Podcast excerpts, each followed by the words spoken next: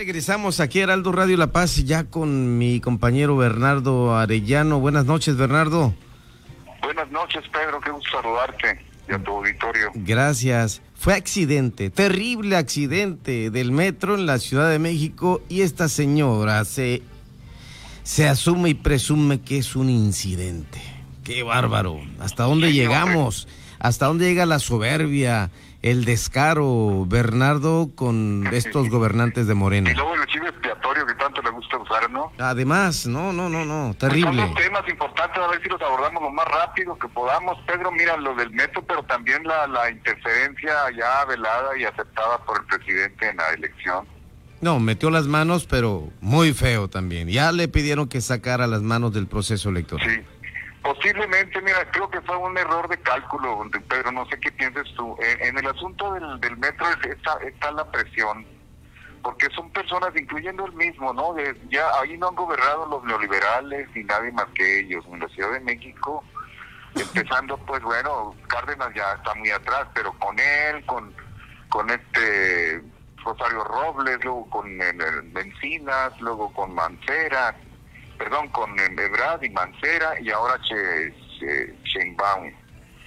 Eh, yo pienso, Pedro, no sé, eh, tu mejor opinión, que el presidente fue mal aconsejado en que sacara como una especie de bola de humo o cortina de humo el asunto de las tarjetas en el asunto de Monterrey, porque fueron dos cosas, la desesperación de verse muy, muy abajo en las encuestas y la otra, la presión grande que, que, el partido Morena en Nuevo León está en tercer lugar, tú lo sabes muy bien. Y la otra, este, pues eh, la presión tan grande que hay en la mm, opinión pública nacional y ahora internacional sobre el asunto del metro que tú estás comentando, Pedro, fue terrible. Yo recuerdo cuando el metro, el metro ha tenido dos o tres accidentes y se han dado las causas y se han dado con los culpables, pero en esta ocasión, que ha sido trágico, no solamente no se han dado por los, culpables, no sé qué tiene la señora Serranilla o qué sepa la señora Serranilla, que es la directora del metro, que no la, la mayoría morenista en un descaro tal, Pedro, impidió su comparecencia en la Cámara de Diputados para que explicara.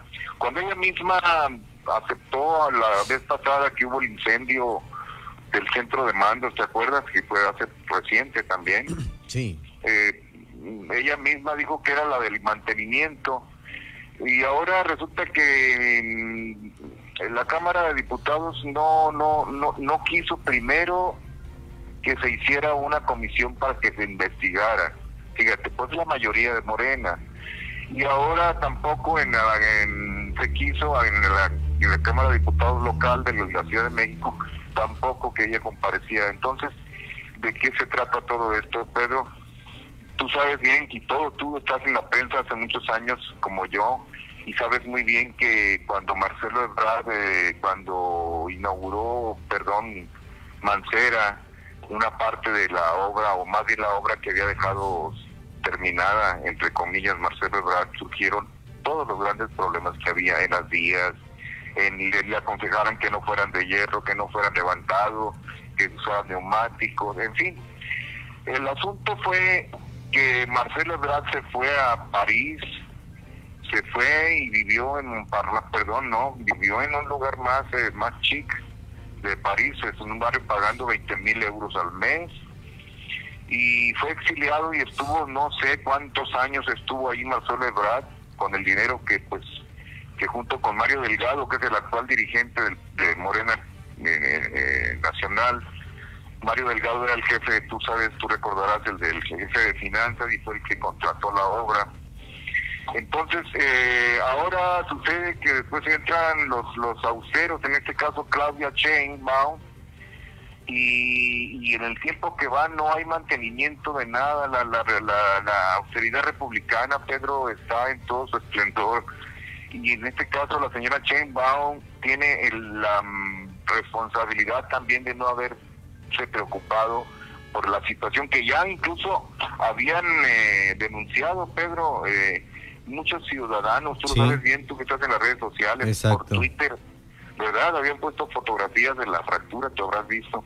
Sí, pero esta austeridad republicana está costando muertes. Como en este caso, eh, eh, Bernardo, que, que no podemos dejar pasar. Ya el señor diputado federal Porfirio Muñoz Ledo también está poniendo el cascabel al gato, le está llamando la atención al presidente. Y sí, le está diciendo que es, es un presidente que está mareado, que lo mareó el poder totalmente. Y esto no debe acontecer. Y pido también que sacara las manos del proceso electoral y que aclarara el tema de eh, esto de la línea 12 del metro.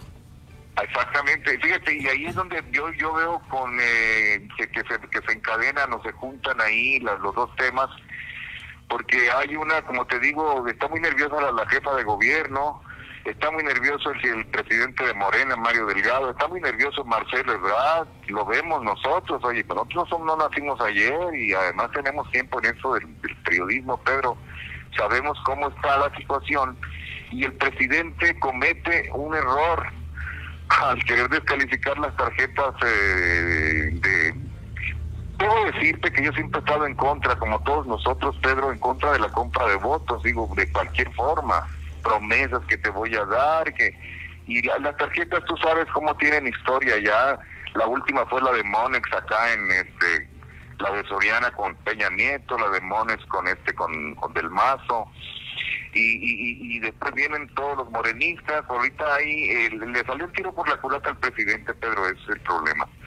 Que surge que de la Garza eh, y, y, las personas que están alrededor, pues le dan, hay una relación tremenda de, de, tarjetas de, de candidatos de Morena. Entonces, aquí lo burdo es, y esto es lo que debe la, la ciudadanía tomar en cuenta, es que habiendo muchos casos del, par, del Partido Verde Ecologista, del, Partido Morena, sobre todo en varios casos, de otros del PRI, en, Yucatán, el de en Jalisco, de, de, de, otro de Movimiento Ciudadano, en fin.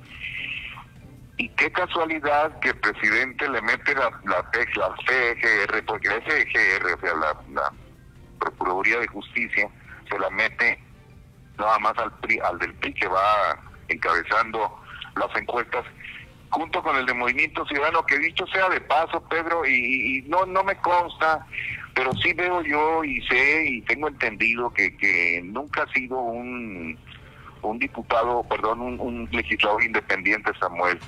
Samuel siempre tuvo, votó la mayoría de los de los de las eh, iniciativas de Morena las votó y, y en este caso yo pienso que, que sí está arriba en las encuestas, parece ser que sí coinciden muchas encuestas que está arriba o que están, hay un empate técnico allí. Y yo no voy a hablar a, favor de ninguno ni otro, simplemente voy a decir que como, como, cualquier ciudadano estoy en contra de que el presidente meta las manos en la elección. La está metiendo en los lugares donde creen que van a perder. Aquí en Baja California Sur también están hablando de tarjetas y de tonterías de esas. Que ni hay, ¿eh? Ya lo, ya lo dijo Pedro, no sé, tú, tú escuchaste bien la expresión de Ciro Murayama, ¿no? Ciro sí. Murayama dijo que no es delito, mientras no, haya dinero de por medio, no, que, que pues, no hay ningún Pero por otro, por otro lado, ni, ni hay las tarjetas, ya lo aclaró don Francisco Pelayo, que ni siquiera fue una expresión que se dio en la, que se pudiera dar para las familias vulnerables. que las hayan hecho y que ellos tengan o lo que sea, pero no, no es delito, pues.